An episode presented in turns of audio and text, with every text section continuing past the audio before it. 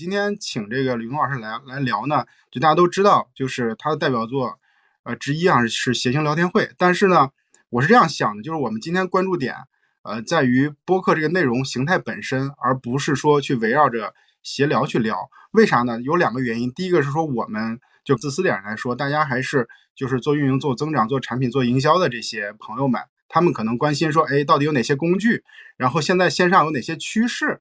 呃，哪些内容类型是比较可以用来用的，对吧？这是大家职业方向上关注的点，这是第一个原因。所以说，我们会认为播客可能是呃最近几年比较火的一种内容形态。然后第二个原因呢是，就是谐星聊天会其实已经有很大的影响力，但是我们也不确定每个人都听过，对吧？对对，所以我们就是也不用非要关注这一个节目，但是这个节目会成为我们聊一些话题里边的一些展开的案例。呃，这是我们。这个今天想去聊播客内容的啊原因，对吧？我跟大家也铺垫一下。然后那接下来我们开始，请吕东老师先简单的介绍一下那个谐星聊天会这个节目吧。就是因为就相当于扫个盲，让大家知道这个节目到底是个做到什么程度，有什么样的成绩，对吧？有个了解。这个节目是由单立人喜剧出品。我们二零一九年的时候，当时就想说研究一个新节目。当时这不就是听我们自己也在录这个各录自己一言不合的一个电台，那是我们自己的一个电台，然后就是喜剧演员聊一些事儿，然后就说哎这个东西呢能不能呃收点门票，说给演员买点水或者什么的，然后后来就讨论讨论讨论，说带观众这个形式行不行，然后就实践实践实践实践出来的这么一个东西，然后大概是从一九年十月份呃做到现在也快也三年多，然后。呃，从大概二零二一年开始吧，走季播这个模式，就之前一直是呃每周录两期，然后都是周更，然后后来就发现这个更不起了，没没那么多 可聊的啊，说那咱商业上面整点突破呀，不然的话自然很难自自圆其说啊，所以这么着就一直磕磕绊绊，然后走到现在。呃，订阅的话，小宇宙上面是三十五，然后苹果上面是有二十多。西马网易云，反正诸多平台加一起能有个七八十，我我我没有太关注这个订阅数，就是我我始终是对数据没有那么的，就是会时刻去看，对，嗯，一百万吧，算我一百万吧，行不行？呃，小宇宙三三十多万嘛，小宇宙三十多万，这个，哎，呃，这个在播客领域里算是个什么水平？呃，在播客领域，实话说，呃，小宇宙平台上面应该是排名在前十或者是前五，应该是这么一个水平。呃，如果全平台加到一起的话，我们的订阅数，呃，有可能还能再靠前一点，但是我不知道，我不知道，比如说像苹果上面其他播客的关注数，我是看不到的。然后，但播放量的话，以我预估，我们应该是全网最高的啊，而且好像比其他播客甚至有可能高不少啊。嗯。我反正今天今天既然坐到这儿，我就不浪费时间去字斟句酌的在这谦虚啊，我们怎么怎么地怎么怎么地，我就说一些事实好了。然后今天应该也都是朋友，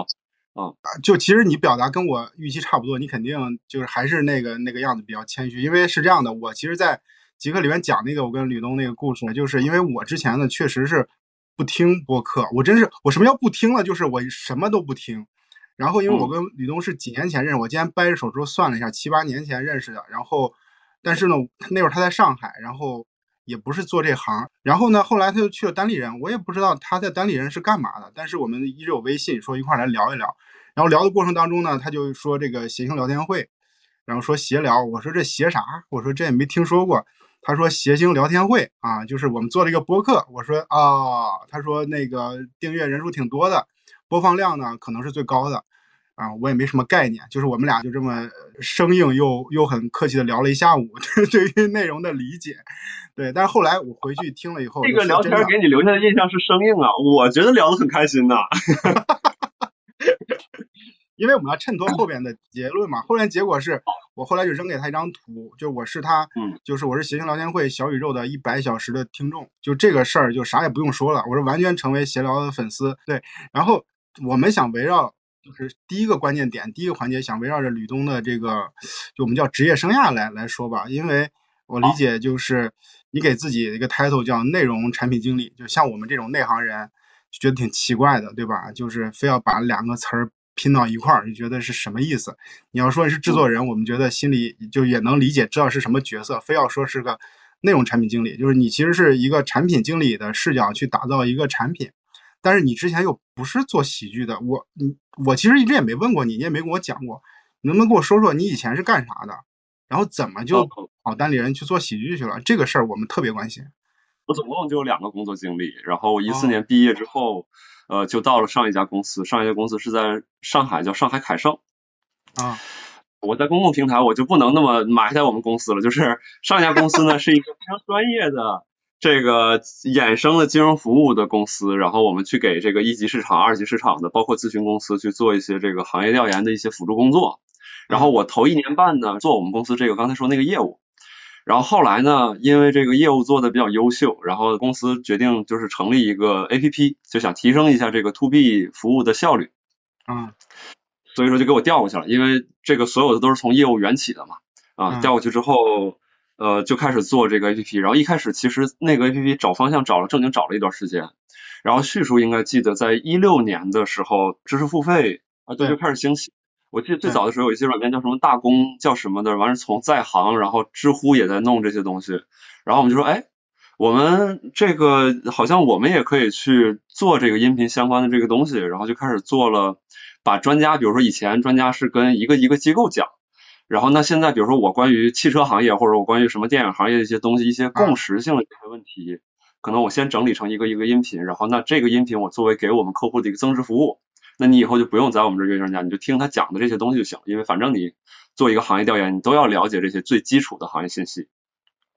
大概是最原始的一个逻辑思路，然后就去做这些东西，所以说我。我从一六年到一八年、一九年，就是主要的工作内容就是做我们产品的这个内容，就是音频内容，或者说商业性的这个行业内容。它介于比如说像虎嗅或者三十六氪那种行业报道，以及相对专业的那种，比如说券商或者出的那种行业报告这个中间这个东西，我们可能在这个分层的中间啊。当时做那个工作呢，就是自己觉得首先反馈量特别少，因为我们本身就是个 to B 业务。然后我们自己又做的这个新的东西呢，可能很多东西也是我自己当时做的不够成熟，然后可能收到的反馈也没有那么多，然后就觉得做这个内容如果没有反馈的话，始终是就不知道该怎么做，也没有那么有意思。然后当时就说，我可以接下来继续说我为什么到单立人吗？到这个关键时刻来了，对，关键环节。你看我可乖了，我得听主持人的。然后当时就是会因为借着我自己那个职务之便，就去跟各种各样的人聊，也跟文化内容行业的人聊。然后聊的时候，当时是有一个演员叫艾杰西，他现在在美国，但之前一直在中国做喜剧，做即兴喜剧做的非常好。他那时候在上海做一个综艺节目，做编剧，然后我们在一起聊。我就我好像是通过他，我有点记不住了，我应该是通过他知道了脱口秀这个形式。一七年十二月份，石老板在上海有一个单口喜剧的专场，然后那个时候状态就有点地下。所谓地下，就是你买票也是通过一个公众号七绕八绕买的，也不是说在大麦或者在什么那种公公共渠道上。然后去看的时候也是在一个小小酒吧，然后进那个门，那个门就跟我这个视频这个边框这么窄，然后进那个门里边就是一个黑漆漆场地，然后总共有一百多个人，然后但是当时的现场效果就是不是我捧我们老板，就是就是特别炸翻了，我没看过有哪个现场说哎呦能给人笑成这样，我自己也很也笑得够呛，然后嗯，观众就笑得前仰后合，就有人笑出怪声，你知道吗？就笑的就是。就是已经笑不笑的不是人声了，就是笑的各种各样声音都有。然后我就说，为什么能有这么有生命力的东西在这样的一个场合下？然后我后来就持续去关注这些，然后就不断的去看。然后在一八年五月份的时候，然后当时也不知道为什么，就在之前，然后有单立人的工作人员给我加我微信，我在他们的社群里边，他说你要不要帮我们运营在上海的开放麦？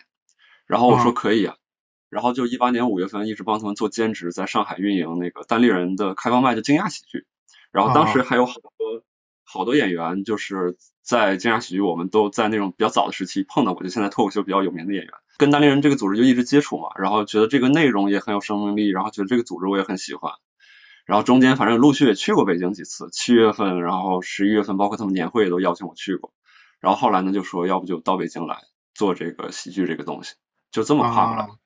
我感觉就是，其实你呃接触到喜剧、接触单立人这件事儿，跟你工作还是没有关系的。我觉得它就是一个你兴兴趣爱好，对，因为我感觉你这个跨行其实是呃还是你自己的性格或者是兴趣爱好使然，然后延伸的东西比较多，所以才交了这些朋友，然后呃，这个这个相当于公司行业的这种转变就这么过来了。那那到了单立人以后，先做的是啥？你肯定不是上来就做的播客，对吧？呃，先就是慢慢的把一言不合这边接过来，但一言不合其实相对来讲比较简单，就是相当于我们单立人的一个大客厅，我们给自己朋友留一个聊聊天的地方。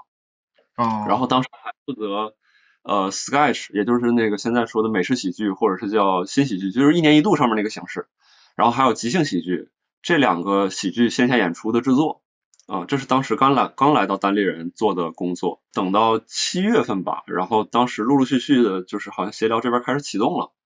然后才把那个 sketch 和即兴喜剧，就是线下演出的制作工作慢慢交出去。那我觉得这件事儿就是你到了单立人以后，呃呃，从那个职业生涯来说，之前还是没有做过这个事儿，但是你去了以后，其实其实马上就上手了。我感觉应该是一一方面是其实公司对你的信任，然后再加上你肯定自己也有些见解，然后也能也能让大家会觉得是说 你能把这事干得下去。因为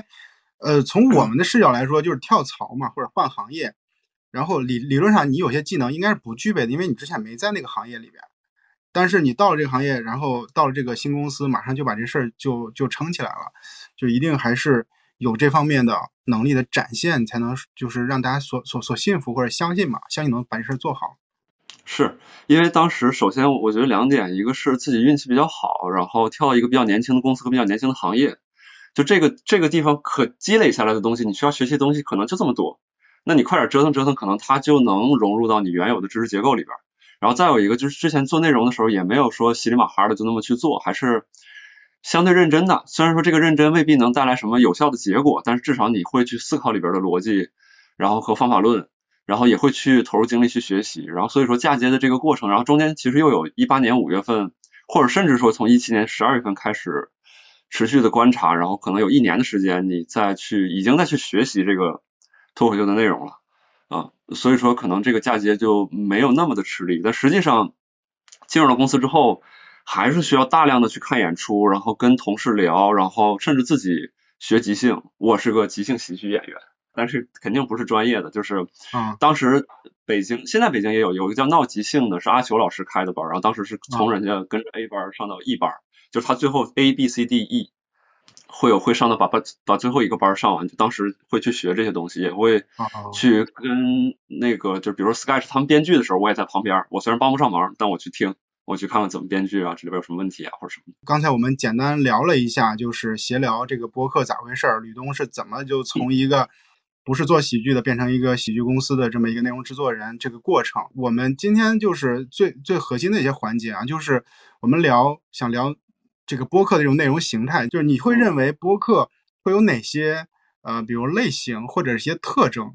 因为呃，闲聊是一个喜剧，但是呢，播客不限于喜剧。就它应该还有一些其他的形态，也挺受人欢迎的。我不知道你是怎么去做这个分类的。我插一句，为什么我会觉得分类这个东西很重要？我在很多场合去跟大家分享过，就是你如何去啊分类，其实代表了你如何去看待这个业务，它可能做法也就不一样，然后所谓的划分的赛道不一样，模式也不同。就想听听你是怎么看这个划分的分类的。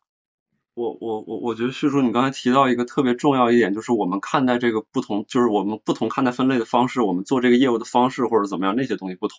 这个其实是我在一开始听到这个问题的时候，就是说为什么我们要看待播客这个内容形式是什么，或者为什么我们要去给它分类？因为其实在我的概念里边，语言只是帮助沟通的工具。就是当我们提到播客的时候，或者说我们去。在比如说我去参加个什么商业大会，我跟好多好多行业人在一起，我提到这个播客概念，我只是为了让大家能有一个脑海当中能把那些含糊的东西浓缩成一个具体的词语，方便这个认知进入到大家的脑海当中，这是我当时提播客的那个目的。但实际上在大部分的我理解啊，就是在实际的应实际的工作场景当中，这个词都没有意义。就是我做这个东西是播客，或者我做这个东西不是播客，都没有意义。为什么这么说？因为其实你看，呃。我们自己其实已经在做把这个内容可能有视频的这个版本了，然后国外其实好多播客，它其实是边录一个视频，然后边我这边聊，我 Pod Podcast 上面也会放，我 YouTube 上面也会放。其实我我实话说，我到现在你让我给博客下一个定义，我都下不出来。但我但我这个之前可能还会有点困扰我，但现在不会了。我比如说，我现在越来越能从客观的视角去看待问题了。比如说，我描述我自己，我是一个头部博客的制作人。如果连我都无法对博客这个词下定义的话，那么这件事还有那么重要吗？或者说，还是我个人能力问题吗？还是我认知不清晰吗？我觉得可能都不是。我觉得回到回到比如说博客，我看到的现象来说，国内最多的谈谈话的这个，对，这个是目前最多的，成本也最低，然后可能也也最好持续。呃，我内容线索上，比如我的大一好朋友，我的好朋友，他就聊书，甚至他们现在还玩赖，啥都聊，电影也聊，可能隔一段时间聊聊自己生活，对吧？你让人别人都没有路可走了，聊书啊，聊什么内容线索，这个几个人对谈，这可能是最容易的。然后像我比较敬佩的故事 FM，它其实就是在用新闻特稿的逻辑，在用音频的形式去给你呈现，那它也是博客，但是聊书的音频跟聊就是用特稿甚至专门制作的这样的一个音频。他俩从严格意义上来讲，真的很接近吗？我不觉得他俩很接近了，但他俩是在一个领域内吗？他俩是在一个领域内，然后再算上我们，我们是在现场带着观众，然后前期重策划，然后重流程这样的一个所谓的喜剧节目，然后可能我们也混在这个里边，我们就跟他们在这在这混在一起。所以其实从这个概念来看，就是播客本身是什么，然后或者它包含什么，我觉得已经。可能可能是没有那么重要了。然后，如果你往国外看的话，可能它有更多的形式。像最近那个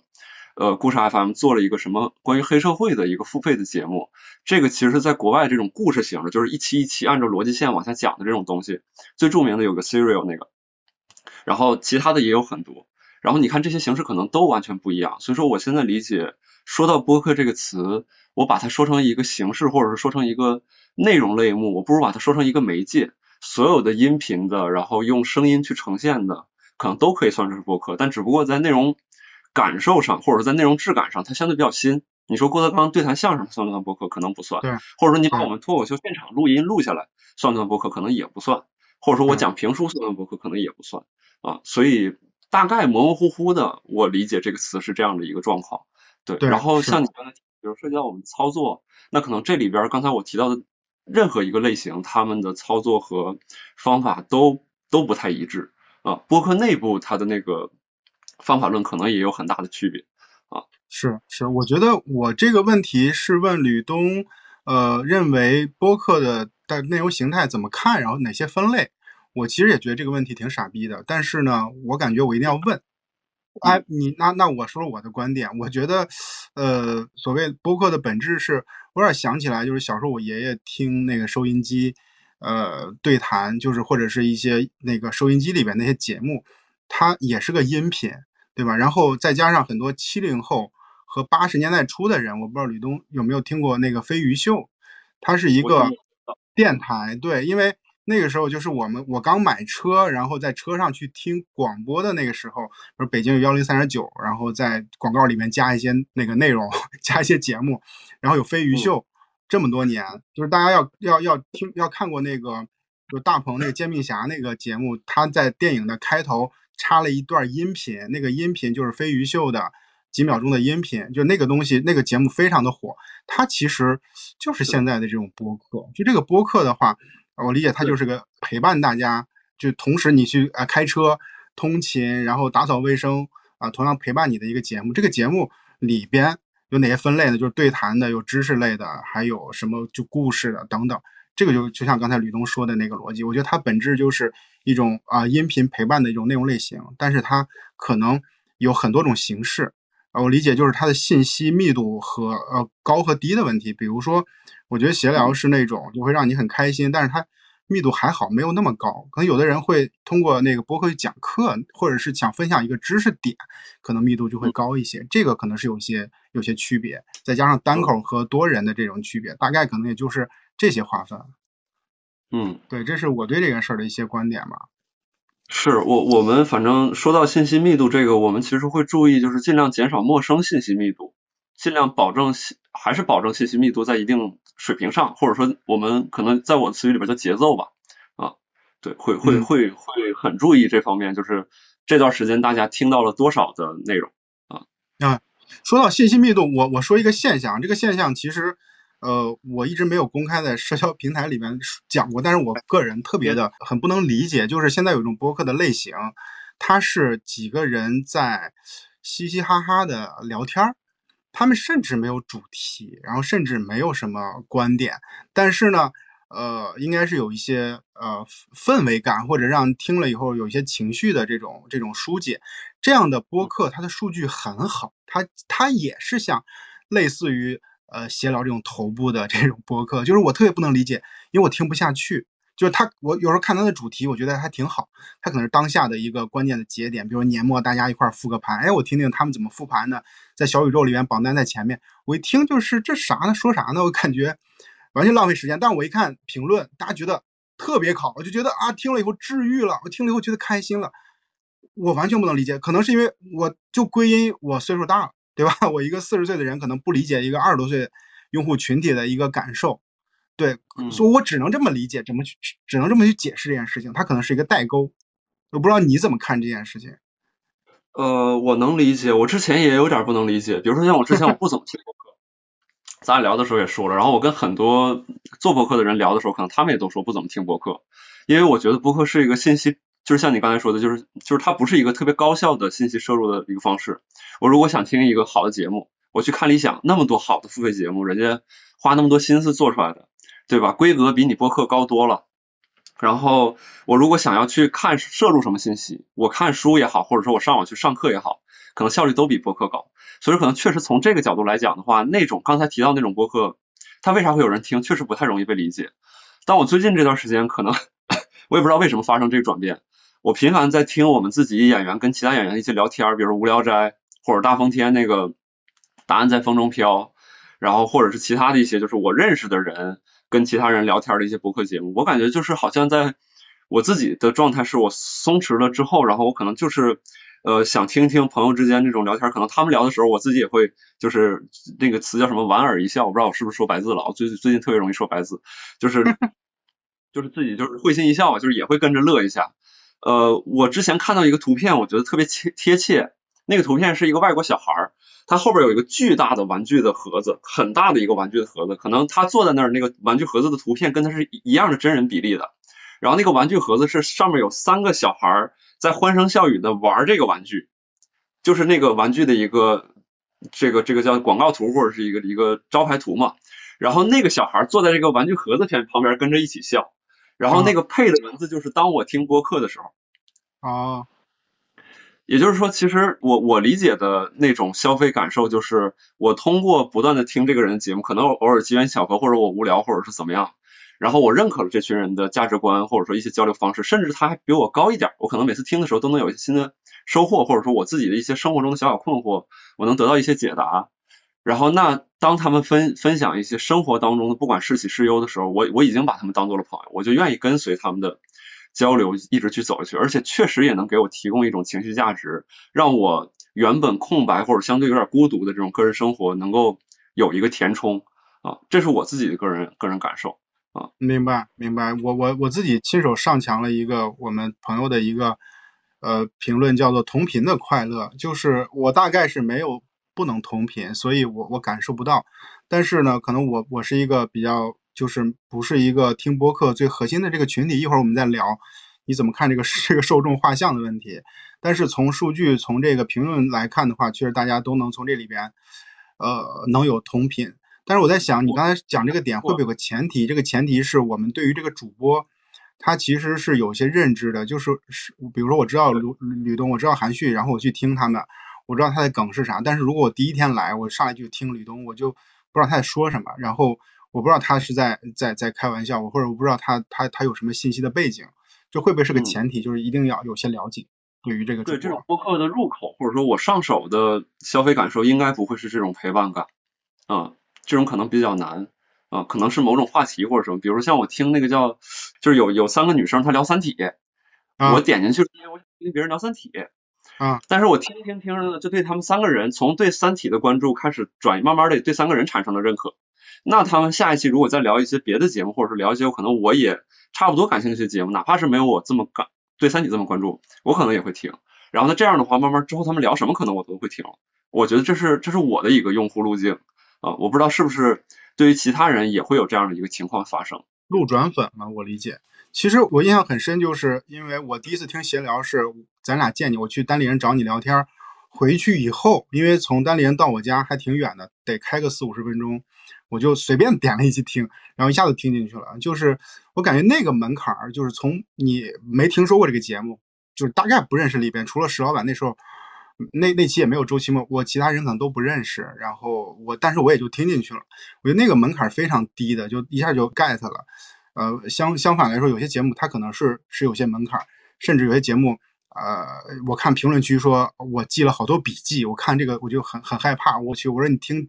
听这玩意儿还记笔记，然后我还呃访谈了一些听众，然后他们说听有些播客，甚至是我的一些播客，他不能呃干别的事儿，就他要。坐在那里，然后就听这个玩意儿，同时在手里拿根笔在记。我我觉得是不是就是做播客的这些主播或者是制作人特别担心这种情况，就是一定不希望他们把自己的播客当成课来听，或者当成信度信息密度如此之高的内容来听，因为有人愿意拿笔记，就意意味着大部分人全拜拜了，就是全不愿意听，这玩意儿太累了。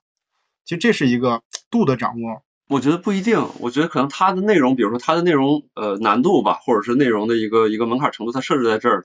可能突然进来了一个特别好学的孩子，他可能已经够不着这个东西了，他还想听，可能他就会记笔记。然后我觉得记笔记这个现象，或者说播客火起来，确实有一个原因，就是因为这个时代不对不确定性太多了。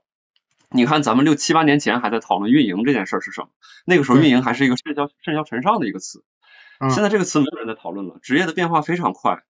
那么，包括咱们的这个直播，为什么会有很多人来进来看你这个直播？在情人节的十点，他是带着问题来的。我希望能能获得一些回答，甚至他可能都意识不到自己有这个问题。然后，那这个在这个内容消费的过程当中，他不断解答了自己关于，比如说人生啊，也可以是这样的。然后我的职业发展也可以是那样的。包括你刚才问我问到我，那你说是中国十四亿人，为什么我个人的职业经历要在这么一个两千多人的场子里边去分享？其实它本质上是不重要的。但它重要，就是因为大家可能都对于这些东西有很多问题，那听听别人的经历，可能自己会有一些参考。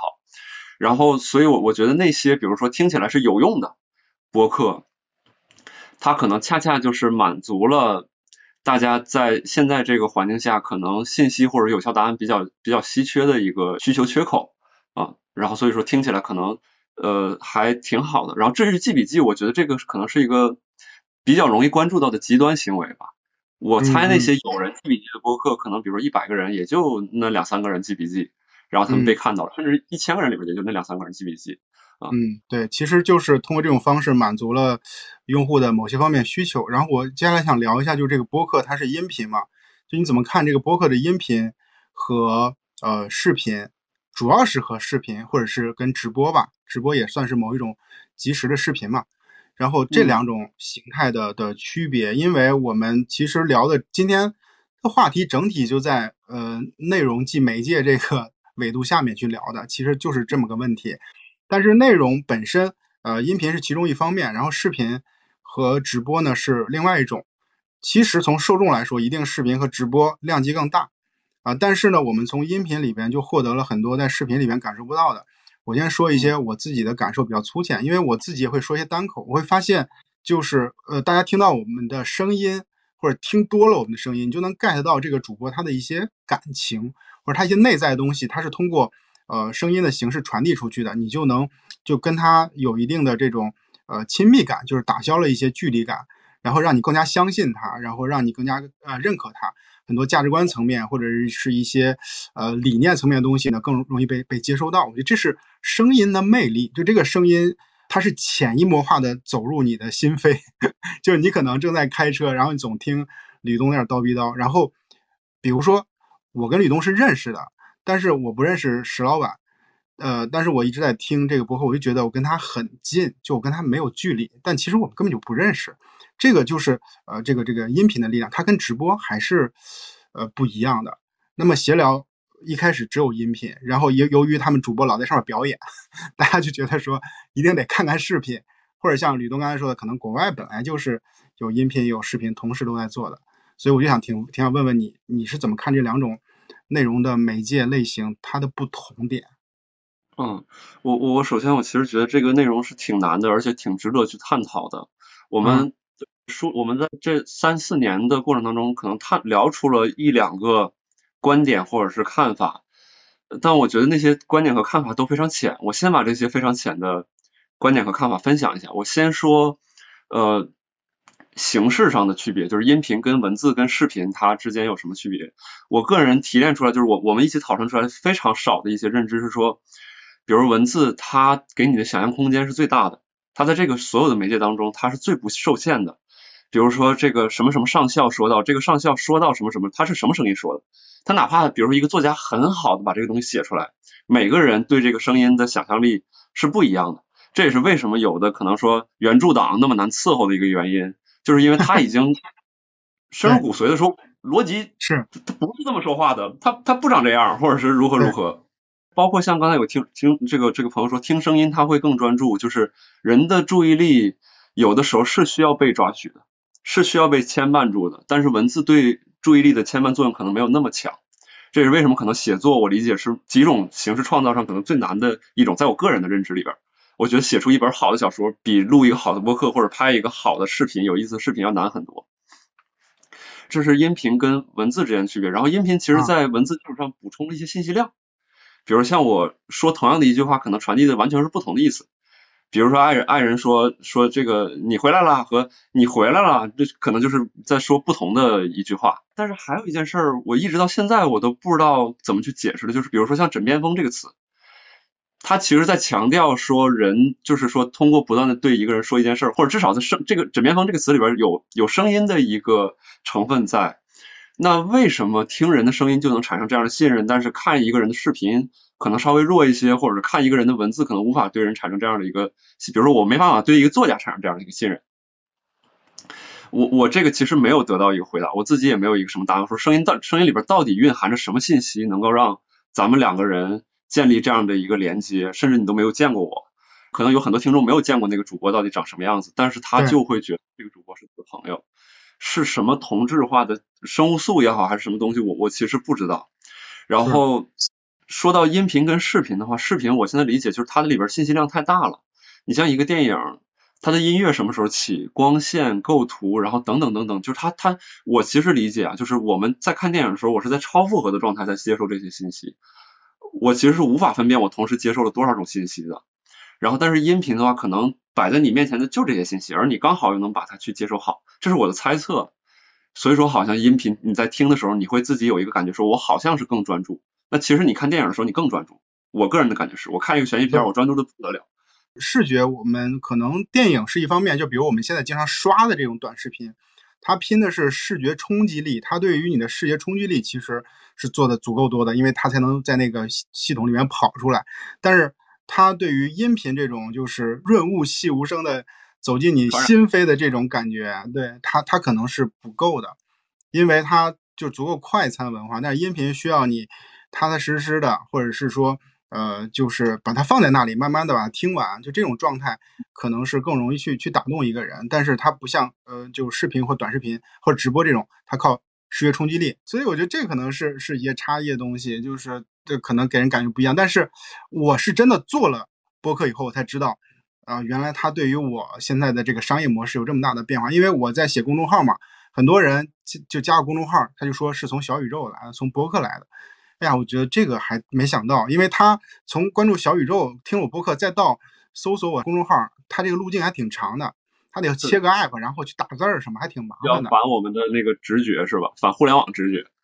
啊，对，因为它转化路径是断的，然后成本是高的，但是呢，他就觉得我相信你。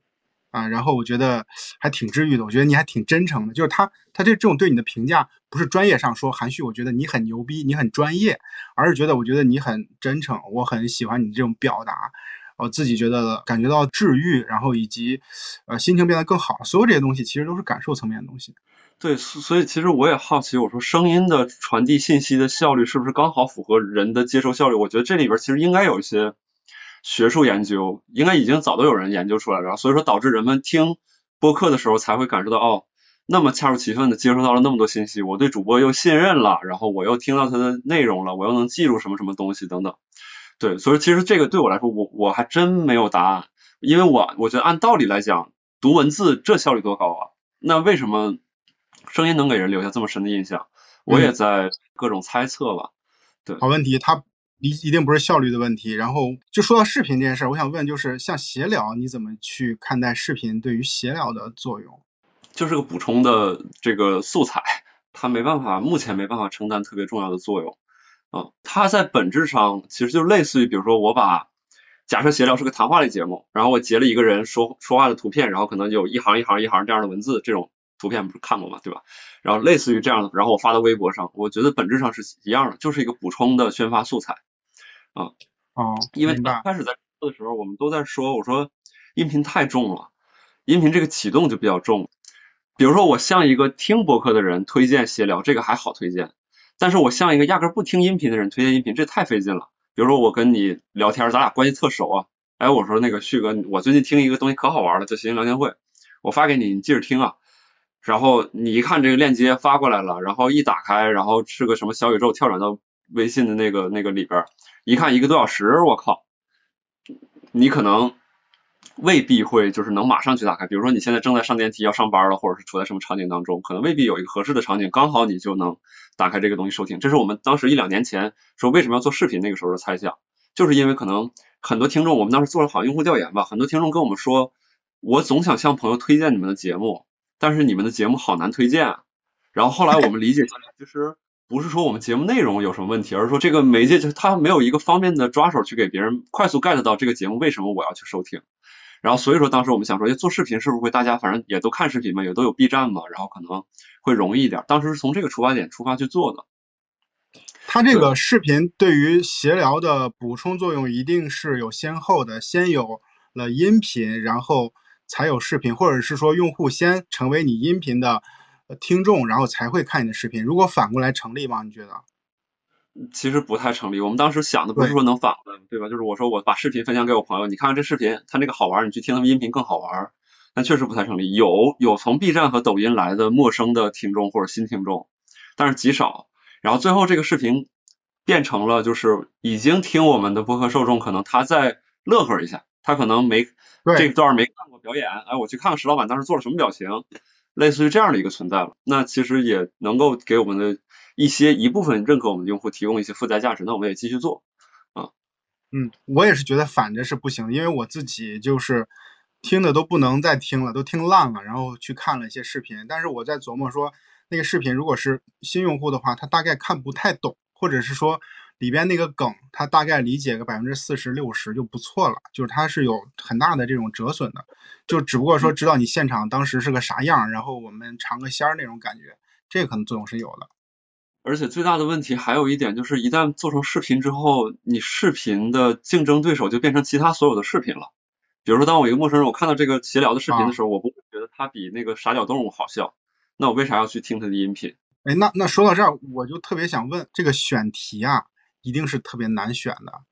这写老做了这么多，然后有些选题你肯定，我感觉应该也不能讲，就是说有合适能讲，有不能讲，大部分就可能是合适但不能讲。就这个选题是怎么产生的？就这个我过程一定痛苦，但是它是个怎么个流程？就是其实就是说现在现在来讲的话，可能更多的是说，呃，我拍脑袋，我经过这段时间，我对比如说我现在对于环境的感受也好，或者我对于我自认为我对于听众了解他要看什么东西也好，或者怎么样，我不断的拍脑袋，然后可能我们去讨论。然后最近我们在做一件事，就是每周三和周五，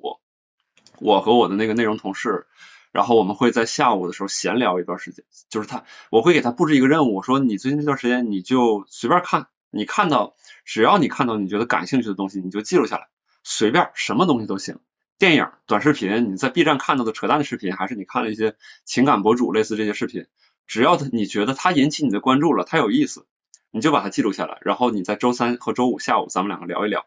然后在聊的过程当中，然后可能我再去。从他的反馈也好，或者怎么样，去唤起可能我的一些回忆或者是想法，然后去 梳理出来一些东西。当然，这些是一部分可能像现阶段怎么讲，就比较抓出来的东西吧。还有一部分，比如说像那个传统杂志这种操作方式，比如说那些母题，职场啊，这个婚姻爱情啊，什么类似这些，可能也在推敲一下，说这些里边还有什么可以聊的，或者当下大家在关注什么东西，这些既有的东西也会再去看一下。对，明白。就是有有两种方式，一种就是呃碎片的这种收集梳理，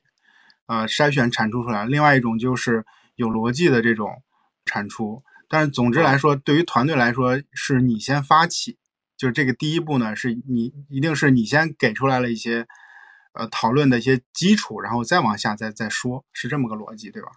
差不多，对。主播这边的话也会提供一些选题，但是比较少，因为其实从一个概念，比如说，哎，旭如，咱俩今天咱下次录节聊聊喝酒行不行？哎，喝酒好，喝酒怎么怎么样？你看这个是一个即兴创作过程，对。但是因为闲聊，可能它整体的制作过程每一步可能它都有一些要求在。当我们把这个想法放到那个申请标准当中的时候，发现可能它连第一关都过不了。那其实这个选题就怎么说？它它可能就要么它就成为，比如说我们聊的某一期聊的人生得意须尽欢，这是一个更大的主题，它可能是其中一个部分。我们聊一聊喝酒，或者是干脆就判断说这个东西可能就没啥可聊的。你说，哎，我喝酒。是挺开心的，咱喝酒可能也就说那些屁话，然后这玩意儿有啥意思？而且甚至还容易聊到油腻。算了算了，不聊。就是激情创作经过这个审核之后，它未必能留得下来。啊，这个可能是，比如主播也好，或者其他听众有的时候向我们提交选题，他没能最终直接呈现到舞台上的一个很大的一个问题。因为其实我们做这段时间，我们尽量在想让自己就是说积累一些经验，但是不要被这些经验完全束缚住。但哪怕是这样的话，可能还是得尊重可能已经既有过那些东西。那那那经过这一道筛子，发现就是不行啊，就没法用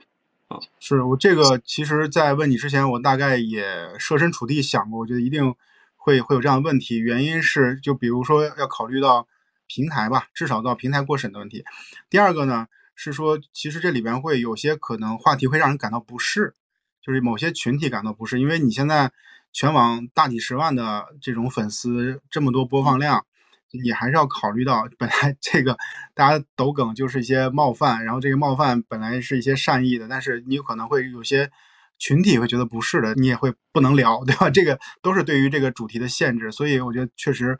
应该是呃挺不容易的事儿。然后我想给你一个反馈是，呃，我记得你曾问我我最喜我喜欢哪期，我真回答不了这样的问题。但是我觉得有有几，我就发现闲聊里边有几类的内容，其实我也想跟咱们听众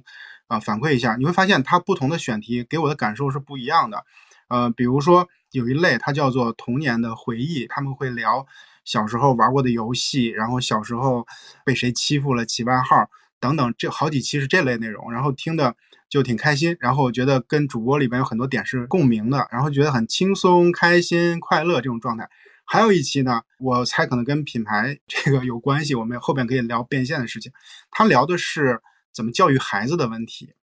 那一期呢，呃，我也很喜欢听，我跟我老婆是就是在手机前面听的，就是一定是很关心，但是呢，并不快乐，因为他很焦虑，因为他里面聊的海淀妈妈、海淀爸，我们就是海淀爸爸妈妈，好吗？就是我感觉我们就觉得很焦虑。就是我给你讲个细节，其中有一个观众说。呃，有一个孩子啊，他是呃这个某个头部的学那个培训机构，就是全北京考试 top 五的一个学生。然后呢，呃，就是他们在上网课的时候，他的孩子跟那个那个孩子呢在一个课堂，然后老师呢就叫那孩子回答问题，但是呢喊了几声呢就没有人应答，就觉得怎么回事呢？就就是静音了。后来一会儿呢，这孩子就把麦打开了，就回答问题了，但是一边哭。一边回答了，是因为他妈在打他。那听了那个以后，就是就那就很很简单，把这句话说了说完以后，我心里就特别的就很难受。然后我觉得妈的孩子已经这么牛逼了，就是为什么还要对他那么高的要求？就就觉得这孩子太可怜了。然后因为我们也是当父母的，就我想给你表达的是，你看这些内容我们感兴趣，但是我听了以后，他不轻松。就他跟你的选题有关系，就是你讲，就他们在扯淡玩游戏，什么那个石老板家开游戏厅的，然后怎么怎么样，就觉得很很很有意思。然后，但是你聊到带孩子那，其实带孩子那些事情，就母婴那也是我反复听的遍数最少的那那几期，因为我害怕那个那个焦虑感。但是对，但是你的选题又觉得他妈的足够吸引人，因为我们全在听那个玩意儿，这个会给人不一样的感受，很有意思。呃，内容是一个。一个维度就是我们聊什么是一个维度，我们怎么聊是另外一个维度。当时我其实相当于那些话题只是说只注意了我们去聊什么，哎，我们聊教育孩子吧，这个一定有共鸣。但是我们怎么聊可能没有在这个话题上去做太好的处理。对，其实我觉得就是做内容跟做菜很像，你像这种浓辣辛烈的食材，那你在做的时候其实要稍微往回平衡一下。或者说你你你，或者你假如说你是做你去比赛，那这个就另说了。但如果你是想要做成家常菜，给大家都能适口的，都是大家都能吃的，那可能你一定要去做好这个菜食材的处理。这是我现在个人的感受。所以，比如像我们最近在聊一个话题，就是说我们也好，我也好，或者我身边一些小伙伴，他都到了一个年龄，说我开始认识到了我自己在家庭当中身份，我不只是一个小孩了。我对于父母的很多问题关注了，比如他们将来要生病了怎么办？我能不能给他们在北京找医院治病？或者是比如说我的父母可能到时候退休了，他自己没有事儿干，我能不能去给他解决精神上的这些空虚？他该怎样去过他的生活，或者如何如何？这些问题一定是足够痛的，也足够有共鸣的。但是我是觉得，我当时我们在聊这件事的时候就说，哎呀，那不能再这么聊了，咱都已经犯过很多这样的叫错误也好，或者直接去把那个这种。让人很焦虑这种问题直接去处理了，那你说那个那个问题，当时我们试着讨论一下，那你说父母生病了能怎么办？有钱人那就去什么北京协和或者什么的，那没钱就没钱的治呗，那那最后结论就是这个样子。对，那所以说可能这个话题如果要聊的话，就得翻一个面儿，或者是用一个其他的方式去去处理。如果直接聊的话，我们不会再聊了。那也许聊的话，可能也会有很多刺激的、有意思的事儿，因为大家足够关注，对，大家有足够多的生活经历。啊，比如说我可以聊我跟我父母的不适应啊，或者吐槽啊，他怎么怎么奇怪，我如何不理解他，等等等等。但现在再回头看，可能如果我们处理不好，可能就不会再去聊这个东西。这是对于比如说大家有共鸣，但是焦虑的这一类东西的一个回应吧，就是这类话题方向啊。像你刚才提到说，就是呃有有两点，一个是过审，一个不是。我真得稍微澄清一下，其实过审这一点不是我们话题的一个很大的一个限制。我们自己尝试过，比如说，哎。咱们作为这个喜剧节目，是不是得有点担当或者什么去挑战一下人类话题的边界？但是我们自己当天模拟了一下，嗯嗯，哪怕不过审，我们自己聊着也不舒服，听着也不舒服，更别说放到一个更大的场景当中，可能这事儿就就没法聊。但除非说我们很俏皮的去聊，比如说性幻想，我什么时候被激起过对性的欲望？呃，也可以，但是很薄，这个内容就是一个猎奇的东西。你探讨它干嘛？那如果从这些角度，我探讨它也行，我探讨其他也行。那其实我觉得从这个角度讲，那就不是说过审导致了我们的话题选择受限啊，那就是本身我们处理能力上就没办法把这个东西去处理好。所以第二点可能确实是是我们很会考量的一个因素，就是现在怎么把既是大家关注的问题，然后同时又又聊的可能别那么的，就是让人不舒服。啊，这个可能是想要去尝试解决。中间有一个小小的例子，但我不知道这个对最后能不能成立，还要再去经过很多维度的去审核筛选。就是我们聊刚才说到中年人，就是疲惫的中年人。刚才我说我这个是要成为中年人的一个状态，但是有一些已经成为中年人，然后可能他的生活，比如油腻中年也好，或者怎么样，他可能有也有很多东西可以去说，有苦难言。但是我说这个能不能稍微？换一个角度，就是中年人也有春天，就是聊聊他是怎么解决自己的无聊和空虚的，可能会比直接聊他的疲惫要好一点点，因为他在生活中种种无奈或者自我身份的空间非常小，他更多的是一个父亲、母亲，一个要尽孝的儿子，一个职员，然后他自己这个身份其实已经非常非常靠后了，他其实就是在这种疲惫空间下，他才要去追求一些自我的释放或者是怎么样。那其实用这种方式去把这个部分给聊了，比直接去直击这个点可能要稍微好一些，但是最后能不能成立还还得再再想啊，就比如说能不能聊得出来啊，或者大家能不能跟上你的联想啊，这些东西都是问题啊。我觉得这个例子挺好的，但是我吕东我想说的是，你看我刚才举那个例子，我并不是觉得你让我焦虑了，我在埋怨你，我是想的这个点找的还挺敏感的。就这个敏感，我能举出来很多例子。一个是刚才说的这个孩子，就相当于教育的问题，然后再加上有一期是讲，就是带自己爸妈去旅游，就是大家会讲那些故事，然后听了以后觉得，呃，作为孩子特别不称职，就我从来没有带过我爸妈去玩儿，然后就他们做的事情我都没做过，然后就觉得触动了我那那个感受。就那个选题它很敏感，那个敏感不是说，不开心不好，我觉得就是你如果每次选题都能找到观众敏感的那个点，就就是牛逼嘛啊！只不过是说刚才如果你能找到更好那一面，我就觉得哎，那就确实是更好了，就给人 又痛又开心的感觉。就这个东西就会存在一个平衡问题，就是我有时候总在总想在内容当中去找必然性总想通过比如我前期的策划也好或者怎么样，然后哎我现场就发生这样的一段话，总想去追求说一种演出，像你那时候你你那个杰克我记得你提到过一种词一个词叫粗糙感啊，但我们这边叫去痕迹感，或者是表演当中说他表演的像是即兴演出来的一样，这个是我们觉得表演非常好的一个境界。但有的时候又觉得这个东西好难，你在追求这个东西的过程当中，可能会显得很呆板，可能会显得很重，很有痕迹感，让别人听完之后觉得很累。所以这个就就可能一点点得去平衡，只能说有一个很好很好的愿望。啊，我觉得这个选题已经做的挺好，但是我只是觉得应该很艰辛这个过程。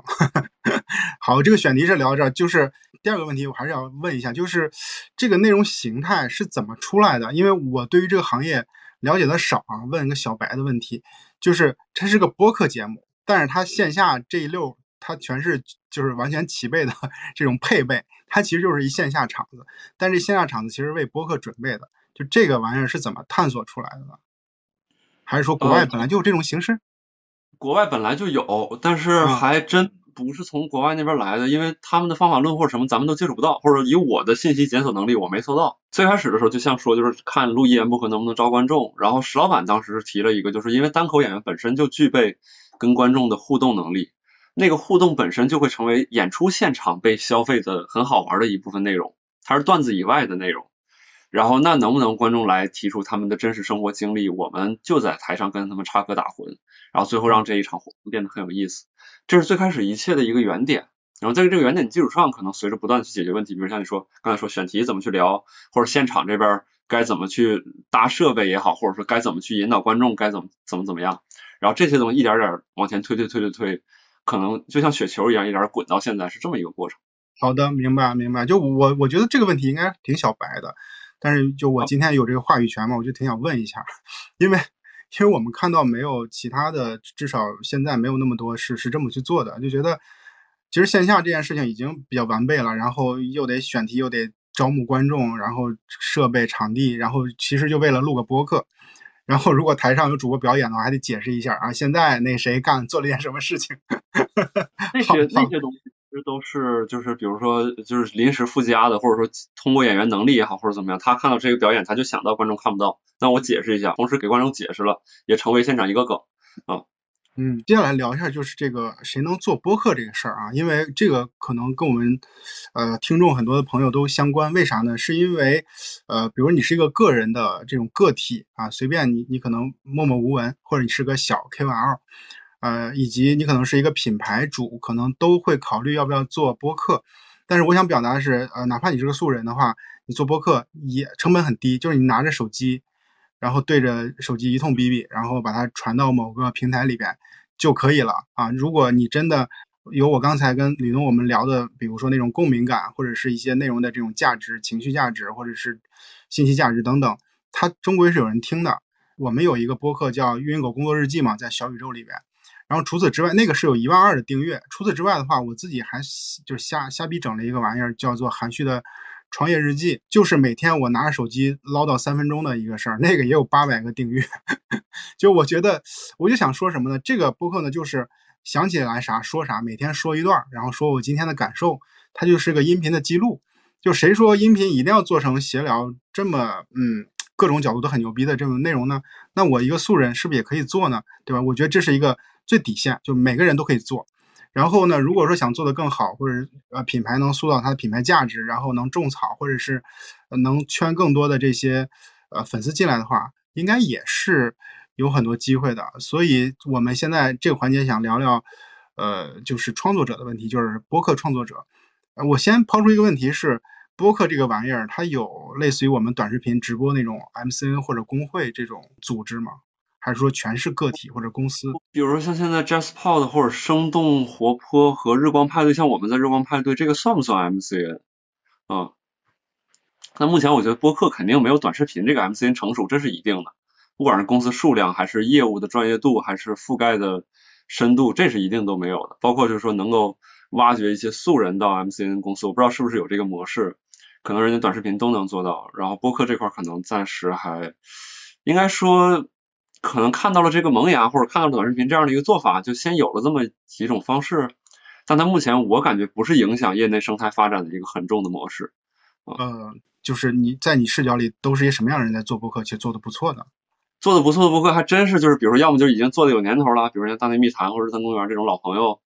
然后或者是像有一些机构加持的，比如像 JustPod 他们制作出来的一些播客也好，或者是像这几家机构里边的播客。呃，其他的素人从无到有的一点儿背景都没有，就是这个人呢，之前在任何行业可能都没有什么太多的知名度，在播客这做起来了，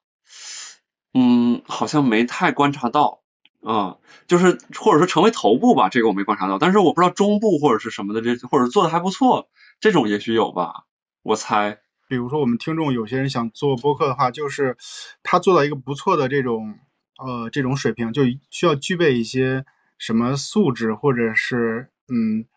配备，或者是一些什么样的能力啊？因为我是以我自己为中心的嘛，其实它会有一个问题叫做，你经常输出可能就会枯竭，就是别管你是做播客还是写写文章还是做直播，就会枯竭，因为你能产出的东西就是这些，因为你的认知，然后你的信息也就那些，所以。呃，最好的状态是，比如说我们请吕东来，然后来去做分享，然后我我自己是一个搭配的角角色，其实会会更好。如果我一直在讲的话，可能也很难去有特别多硬核的输出，这是第一个。第二个是我可能有要有每天都很多的这种输入，然后才有输出，这种才能转起来。呃，这是确实是对这个事儿要求还是挺高的。然后表达欲、表达能力啊，就是文笔啊、声音，这些都是一些硬素质。呃，这个是可能放在任何一个自媒体角色里边啊，应该是都都适用的。好，这个事儿我觉得确实也没有什么太多可以延展的啊，就是说，呃，它可能跟任何一个自媒体逻辑差不多啊。呃，对，然后我我其实很想说的一句话就是，我确实接到很多我们听众朋友也好，或者是同行问说，我能不能把这个东西做好，怎么能做好？如果是同行问的话，可能我就可以跟他说，我说怎么怎么，就是有什么咱们交交流，就正常交流。如果听众问的话，我说那你做这个东西的目的是啥呢？如果你指这个东西挣钱，我说你趁早别做了，播客太不挣钱了。你可能从现在开始，你写个公众号，也许啊，我不知道有什么变现模式，可能都能比播客挣钱的概率要大一些。嗯，如果说你把它作为一个自己表达的自留地，我觉得它是非常合适的，它的成本比较低，因为你不像说写字儿，你可能要字斟句酌的去写，写完之后你可能又觉得不满意，你自己就在这聊就好了。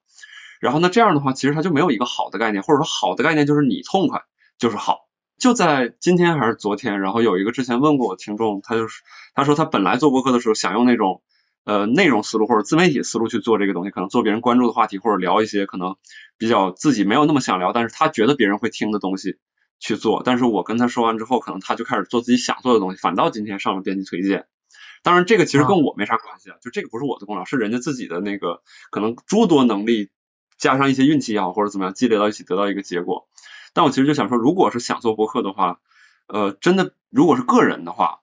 别把目的放在怎么做大做强上，先让自己痛快了。因为我觉得这是一个少有的渠道，说能把你自己的声音或者说你当时当刻的一些感受想法给记录下来，同时它又没有那么复杂啊。这其实可能是对，或者说很多年以前我们很多人都不具备的条件。你换到九十年代。对，咱说我妈妈那个年，她年轻，她二十多岁那个时候，她说想有个什么东西能录下来，然后给别人听，那一盘磁带好贵的。对，没有这个条件。对，这个可能是他，是我觉得就是或者说做好的一个思路，或者要做的一个出发点或者目的吧。我我个人的感受，我不知道算不算是回答刚才的问题。啊，我觉得是，我觉得是。我发现其实很多的呃人，他他在做博客的时候，他是有特别。就是极强的表达欲，他那个表达欲是一个溢出的状态，就觉得今天他不不表达 就不行，就活不了，活不下去的这种状态。所以，呃，他在写写写社交，比如写微博、写极客，或者是把它做成一个博客，就比较适合这类的这些朋友，就是因为他的这种呃输出就就得到了一些呃呃释放和接收。那那其实，在播客这个行业里边，可能就是因为错误打误撞，然后你特别是。擅长或有欲望去输出，然后可能结识到更多的朋友，然后就有更多的这种商业的机会。这个可能就是，呃，它并不是直接的，呃，有有一些利益的是的的的收获，但是呢，它间接的帮助你完成了很多的这种价值感。对你的收益不体现在物质收益上，呃，表达能力也是可以培养。你可能在自己不断录的过程当中，你会意识到自己越来越擅长表达，这也是一个很好的收获嘛。嗯，那既然说到这儿啊，这个赚钱的事儿就。必须得聊了，对吧？就刚才你说了，你要说 想变现，就别做这玩意儿，就先给我们扫个盲。就是理论上来讲，播客有哪些赚钱的方式？接广告，啊，做付费内容，然后还有啥？差不多也就这些吧，基本上也就是这个接广告和做付费内容，好像就这两种吧。嗯，接广告的话，给我们讲讲例子呗。就是比如说什么样的节目接了，其实你肯定还会说闲聊嘛，接的那些广告。嗯。呃，闲聊的话接广告还真不太典型，因为我们接广告开始是以季播形式接的，啊，这个不是博客里边做广告最多的模式，最多的模式是口播植入或者是单期共创或者叫单期定制。口播指的就是我在音频里边给他打一个广告，啊，这个广告呢跟我这期内容也没关系，你这个品牌主呢你也别插手我这期聊什么，我就卖你在片头的这个三十秒这个时间。这个是一种，这个是也比较多的。还有一种呢，就是比如说我接了叙述这个品牌，比如叙述做一个茶品牌，哎，那我我今天我就不聊吃火锅了，可能跟茶不是那么相关啊。我今天可能聊跟朋友出去郊游啊，然后这期话题可能聊的这个，然后中间我植入这个茶的广告，我说这茶怎么怎么好，怎么怎么好啊，这可能是单期共创的一个或者叫品牌定制的一个一个内容。呃，我还没太懂，就是闲聊是定制吗？闲聊所有的季播节目，那个内容本身跟品牌方其实的，就是他们插手的都不会特别多，或者基本上就不插手啊。像第一季的话，可能还是当时长马团雀巢那个品牌给了一些主题方向，就是你你比如说我这我这是一个给妈妈做的品牌，我这我这用户都是宝妈，你不能给我聊航天工程啊，你还是聚焦在女性家庭啊。他给了一个大的方向，但在这个方向下，那那你聊什么，可能你你你自己可以去定。然后你定完之后跟我们说一声就行啊，这是闲聊的方式。然后现在现在这种方式也多了，比如前段时间我们合作奔驰那个，就是他就给你一个大的主题叫与美好重逢，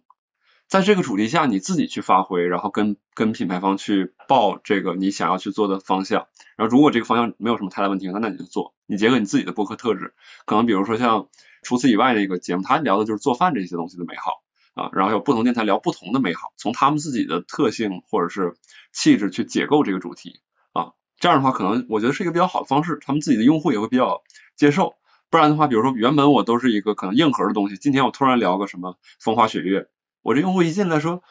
哎呦老朋友你可真行啊，认识个新人你就变成这样了，他他会有这种感，就是就是我我再理解一下啊，什么叫做植入定制呢？就定制广告，就是说比如说。我出钱，我是个做手机的，我给吕东钱，然后呢，吕东必须一个围绕着手机去聊，或者是围绕数码产品啊去聊，就是他还是非常局限的，就甚至他的卖点你得给他植入进去。呃，打个比方，有这样的需求，有这样的需求，也有那种广告主可能比较好的，就是说我就是卖手机的，只要你聊科技相关的就都行啊，或者说你干脆你你本身你就是个科技博客，你聊啥都行啊。哦，明白。然后，如果是这个非定制的话，它至少品牌品牌爸爸需要有个诉求，就是你聊跟我这事儿大概相关点儿，是吧？这个都是第一大类，叫品牌广告。那就是你了解的都是都得什么水平的账号或者是播客才能接得到这种广告？从大到小都有。其实，像比如说订阅量很高的，那当然也有。然后像一些订阅量没有那么高的，然后播放量可能几千或者是只是一万多的。他也能接到这样的广告啊，就是看品牌主能不能看得到你。我觉得这个东西有点像，呃，传统的广告业，就是其实他未必说你这个人的咖位多大，有的时候可能渠道资源对接的比较好，也能接到广告。但是如果是说他的单期播放超过一万或者是一万左右的话，我觉得已经是就是不小的播客了。那个我我其实我说个例子啊，我前段时间在十二月底的时候，我看了好多，就是我那些。有些好朋友他们做的播客都在聊抖音的电商啊，就是他们都是围绕着抖音电商去聊的，然后以他那个嘉宾都会有一个官方的人，凭借我这个阴险的这个这个预估啊，那个玩意儿一定是个广告，就是因为请平台去聊那玩意儿一定没意思，因为我以前也是个平台的人，就就是平台就会说那点，就是那些他们。他们想去表达的，但是他们又做不到的那些东西，然后他其实又买了人家这个播客嘛，然后在那播客里边就去植入，然后因为十二月底就比较突发，就是那几个播客啊他都请，所以我估计啊不怀好意揣测，应该那个也是一种广告类型，但是我又觉得是说，如果这种情况它总能发生的话，也是个好事儿，就是让大家都能挣到，就是让有些人至少先能挣到钱，让大家当当成例子看看，感受感受，我觉得这也是好事儿。嗯，播客的商业我现在觉得还是非常年轻，因为整体如果它它算作一个领域的话，公司就不到十家，有十家吗？一个行业如果他的公司 连十家都不到，这个行业是不是可以说是一个很小很小的行业？然后呢，包括就是它的那个整个的年成交量，或者说怎么样，它有一个亿吗？这个行业我在想，就是我猜啊，也许我不知道能不能有一个亿。然后那那总体来讲的话，可能还是非常年非常非常年轻。呃，广告主对它的观察可能是都是刚开始注意到，然后想要去尝试这样的一个阶段，然后都不太像，比如像国外那个广告都是标准品，就是什么什么播客，然后什么什么量级，然后。在什么什么档口有空间，我就像淘宝上面买一盒纸巾一样，我直接下单购买完事儿。我其实没有，我把我的需求可能写在这里边，你就照着我这个念，或者你有几种方式，它就会清晰很多。但是像咱们这儿的话，可能像你刚才说的，就那种中间机构的 MCN 也好，或者是关注到真正会成交的品牌，可能都呃品牌其实我觉得现在倒是不少了，但是频次还可能不是那么够啊。嗯。我觉得是这样的啊，就是就怎么看，就是这个商业这个平台商业是不是呃做的足够成熟，或者是到哪个阶段呢？你看参与进来的人，他是不是什么人都有，有很多角色都能在这个平台里面能赚到钱，就说明这个业态啊，这个平台它是能赚钱的。比如说最明显的例子就是抖音，比如说你看在抖音上面多少角色都能赚钱呢？特别多，对吧？就是不仅有主播，有服务商，MCN。对吧？有品牌商家，呃，卖课的，就很多很多角色都能在这个环节能挣到钱。哪怕就说我开一个公司，就专门给别人剪辑，就是做一些这样的工作，其实也能赚到钱。就是很多人能依附他去赚钱，这就说明人家这个平台有商业的价值。但是你看，比如说我们要聊播客，你看有多少人都围绕这个播客平台去折腾。如果说多的话，就说明它有商业价值；如果是少的话，就说明没有。太多的利润可以对，没有太多商业价值可以分这个蛋糕嘛，就这么个意思。所以你做播客肯定不是为了赚钱，它算是其中一个核心考量目的。然后，但其实对我们的收益肯定是不只是钱啊。比如说像带给我们的一些品牌效益，可能让更多人知道，通过闲聊可能知道了单立人，然后包括给演员提供这样的一个舞台。然后钱其实其实是比较主要的一个考量，钱其实是比较主要的。你现在做起来了，但是我就假设这件事儿啊，就是说，如果协聊没做起来，然后一屋子人说咱把这播客做起来，然后能给单立人去带来更多的影响力，我总觉得这个应该没有人会相信吧？因为单立人做这么线下这么多场，然后这么多演员，就这么多粉丝，但是你要靠一个播客，但是线上现在是做到了啊。我的意思是回到那个时候，我总觉得很难以让人相信。我我我大概理解你的问题了，我尝试这样回答，就是这个东西之所以会一直被坚持做下去，它其实一直做到五十多期，从二零一九年十月份到二零二一年，我当时忘了我做台账做到什么时候，它一直是负的，就是整体的那个收益啊，我们一直在支出场地、设备、人员这啊对，然后之所以一直做，是因为觉得这个形式是有生命力的，是值得尝试的，然后是可以有价值的。其实当时是基于非常不商业的判断，在坚持着去做这个事情，然后最后才得到了商业上的结果。啊，我刚才否定，我感觉好像说为了赚钱才做协聊，好像有一种感觉是，呃，只要这个事儿它能挣钱，然后我好像就会一直做，或者他可能是我的最重要的或者说核心的动力，好像这样说来的不是。但确实有商业收入是我们能够持续这件事情一个很重要的考量。如果他始终连商业收入，比如说现在已经运营到这样的一个阶段了，然后他接下来的商业收入无法保证，那可能确实这个项目是否存续会被再次评估啊。明白，我理解就是，如果你咱说句难听的，如果你不赚钱的话，这事儿可能就没法这么坚持了。呃呃，但但是呢，就这是就是他能做下去很重要的原因，就是他后来赚钱了。但是我觉得他很重要的收益真的是让更多的呃一些人，因为他没有去线下，然后他就只看综艺，然后但是没有。去单立人的这些产品里面去活跃的话，他感受不到这些有意思的地方，就他真的做到了一些那个受众的普及，这是很他很重要的一个收益。啊，对，呃，就是中间听众给我们的这个反馈也是非常重要的，就是啊，一做出来一个东西啊，好多人喜欢，这个其实也是能支撑这件事前进的一个很重要很重要的动力啊。所以你你会觉得未来赚钱这件事会有什么太大变化吗？还是说只有头部的才能赚到钱？我我们今年在我在年初的时候拜访了一个平台，拜访了一个博客平台，然后我们当时形成了一个，就是或者他跟我同步了一个信息是说，现在会有越来越多的品牌方关注到播客这个这个呃媒介了。然后我个人感觉，在二零二三年，可能商业的发生会比二零二二年可能还要多，或者频次要高一些。但我不确定的地方在于说，呃，我不知道单笔的投放金额。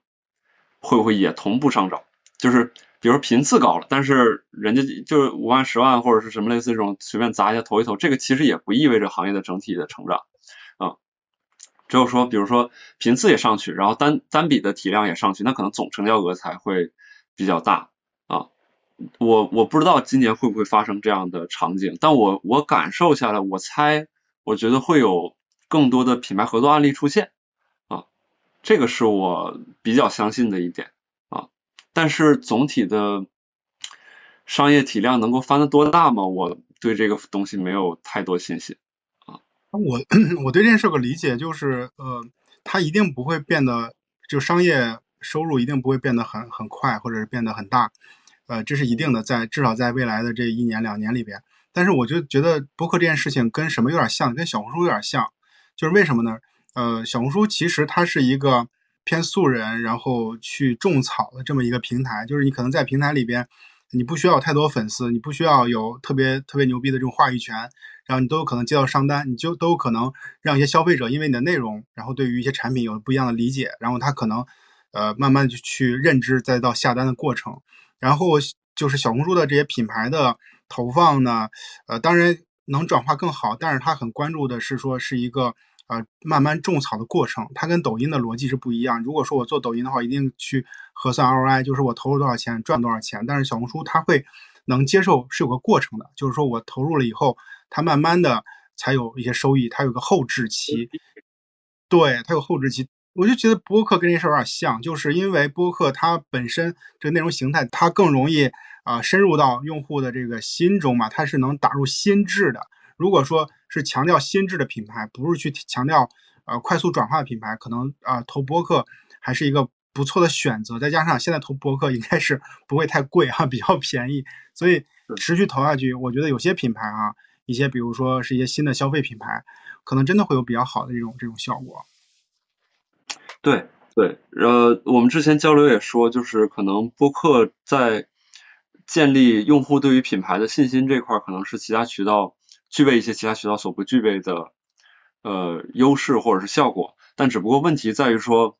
难以评估。我不知道我这个节目，比如说像做了一个品牌广告之后，到底影响了多少人，然后影响了多少程度，让多少人从不知道变成知道，让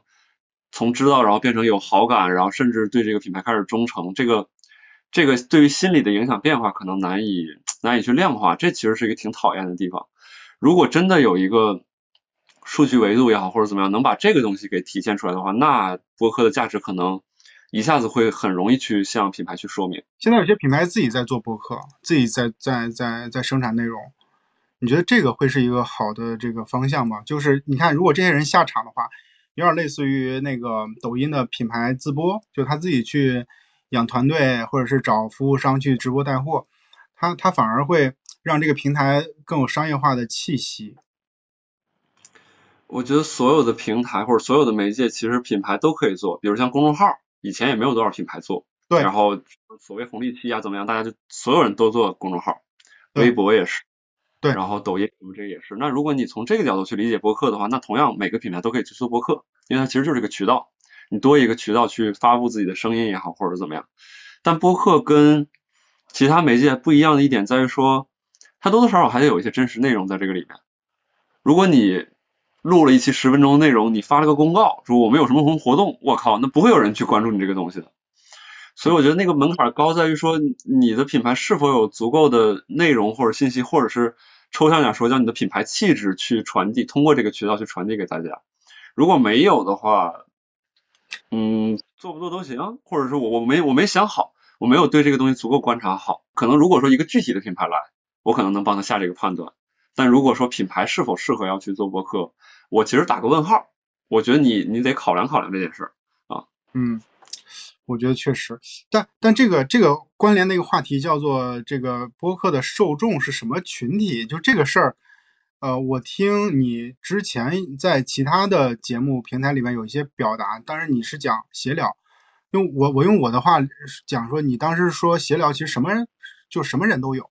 但我我对这件事情我有完全不同理解，你听我的这个逻辑对不对啊？首先就是播客这件事情。它集中在一些平台，也就是说，你必须用一些平台你才能听这个玩意儿，对吧？闲聊它是在小宇宙或者是在苹果或者在喜马，但是你会发现，像小宇宙和苹果这样的平台，它本身就是一个小众，相对小众。什么叫相对小众呢？比如说，你看我以前是快手的，就是你拿快手比，它那小众。比如说，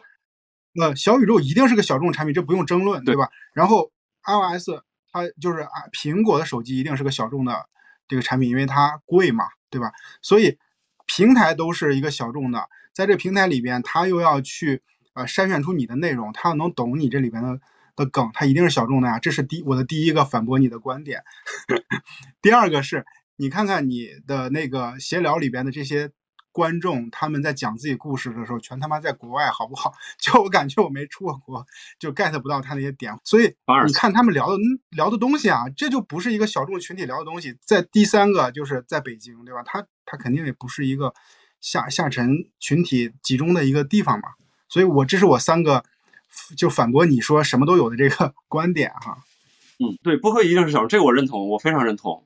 啊，就是反正只要我老舅不知道这个东西，我就把这个东西判定为小众。然后，然后我们的那个用户群体会比较离散了，就是比如说七八岁的也有，然后可能八十多岁的也有，然后这个互联网公司里边的也有，然后国企的也有，高校的也有，然后可能退休的也有。类似就是我我我其实在说协聊用户是这样的一个特征。我难以比如说用我说呃一二线城市的这个以互联网公司或者说做金融的这种精英青年，这是我们的主要受众，我难以这么是说。比如说我说协调受众的时候，可能更多是叫一二线城市的城市居民啊，但是确实这个城市居民他也还是小众的。比如八十多岁的母亲，一定不是说这个中国每一百个八十多岁的母亲就有十个听协聊，不是，是因为刚好这个女儿听协聊，她带着她妈听，就产生了这么一个受众啊。他妈一听啊，这节目好像确实也我听听我也能听，因为聊的就是家长里短啊，是这么个情况。对，所以说我觉得咱们的。这个认知可能不矛盾，可能只不过是把这个信息给它补充一下啊。这个家长里短可能理解的不一样，我理解家长里短就是快手里边就家长里短，然后 闲聊里边我觉得不是，就就还是挺精英化的。但是我我我我意思是精英化就是它。我们叫 UP 值嘛，就是你单个用户它的 价值高啊，就像小红书为什么估值就高呢？是因为它都是一二线，然后高知高收入的女性，就是又有收入又有知识，然后又管钱，就所以它单个用户的价值高嘛。然后闲聊我觉得也是真的，我这所以我就觉得你要把它太表述太平民化，我觉得不合理，这真的。你的用户就不一样的，就是它跟一般的那种媒媒介是不同的，就是因为。层层筛选到最后，他其实听这个播客的人，他真的就是价值更高。然后比如说你要接车的广告，你一定会接啊多少钱以上的这个这个品牌，这个这个其实跟你的那个群体比较 match，它就是贵。我我其实确实对于我们群体的消费力也好或者什么的有一定的迷茫，就是我其实我首先我几个不知道，我不知道我们到底有多少用户在收听我们的节目，就是所有的收听资料，包括你刚才说订阅啊订阅，但它其实不是收听量。有些人他听他不订阅，有些人他订阅了他不听，对吧？就是，然后而且平台之间还有交叉呢，对吧？有的时候我在听，我有一个苹果手机，我也用小宇宙，我时不时的可能出于是各种原因，我来回切换，啊，所以说其实总的订阅率它不对应总的用户数量，我不知道。然后再有一个呢，像那个于军老师说那句话，用户是需求的总和，我不知道我的用户到底我承载了他们多少的需求。像你比如说你是一个一百小时用户啊，有些人其实也挺喜欢我们，但他就是跳着听啊。有些人呢，他是我们的老用户，他听了五十多期，他不听了。但是我说什么事儿呢？他时不时的可能还能从哪个渠道知道。我其实对于我，我就是想表达说，我对于我们的用户群体，我个人感觉是不够了解，也不够精细的。我有的时候只是对他们朦朦胧胧的会有一个一个感觉。有的时候打用户调研也好，或者看我们的社群当中去聊天也好，但其实社群本身就是一个偏差数据。人家能通过你的电台听到最后，然后又去加这个小助手进入到你的社群，并且还在里边发言，样本偏差，这已经是一个很很很偏差数据了。所以说，有的时候我确实挺惭愧的。就像你说，我们的用户他到底是一个高净值的用户，比如说我是用那些现场发言的人来去评估我们的用户群体，还是说以我在社群当中可能有时候观察到他们的一些行为，或者是还是微博上，还是说那些绝大多数没有发言的人，他们。被涵盖在数据里边去总结我的群体，我其实在这方面我也有挺多困惑，我也觉得自己做的不够好。然后之前像之前的时间，我还有动力和时间去给用户打电言电话，可能你会获得一些生动的认知，但一定不是对应到整个比例上，比如说你这六十个人就对应着你六十万用户的这个这个情况，一定不是这样。但是你还能获得一些生动的信息认知，但现在可能连这个都做的比较少了。嗯，所以说。其实确实像你说的挺惭愧的，在这方面我我还真没办法反驳你的这个这个反驳。我想表达的是，就真的一定就是一个小众群体，小众群体，但它一定是头部，头部就是个体价值高，个体价值高你就接更好的广告。我们讨论其实重在讨论过程，我们没有成型的观点。然后当然这些观点呢，也都也都是随着阶段的发展会有不同的变化。但是如果说我们今天跟吕东聊的这些东西能给大家一些信息、有用信息和启发，我觉得是特别。开心的事儿。